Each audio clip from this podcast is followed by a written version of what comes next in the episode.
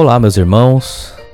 Aqui é o presbítero Alexandre, da Igreja Presbiteriana do Brasil. Estamos meditando no livro Vivendo pela Palavra, do Reverendo Nelson, da Igreja Presbiteriana Betânia. O tema da mensagem de hoje é Maravilhosa Graça. Assim diz a palavra do Senhor em 2 Timóteo 2, 1. Tu, pois, filho meu, fortifica-te na graça que está em Cristo Jesus. Cristo é nossa fonte direta de renovação.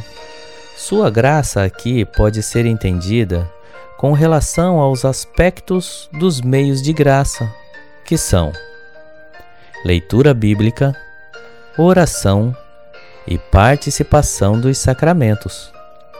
Portanto, para que sejamos fortes e renovados a cada dia, precisamos de uma vida de submissão à palavra do Senhor e viver em comunhão com ela. Nela encontraremos respostas para nossas angústias e renovação para nosso abatimento e sofrimento. Amados irmãos, leiam a Bíblia. Mas a palavra de Deus nos diz: sede abundantes na obra, estejam sempre dispostos a trabalhar na obra que envolve a Igreja de Cristo, pois este trabalho tem recompensas eternas.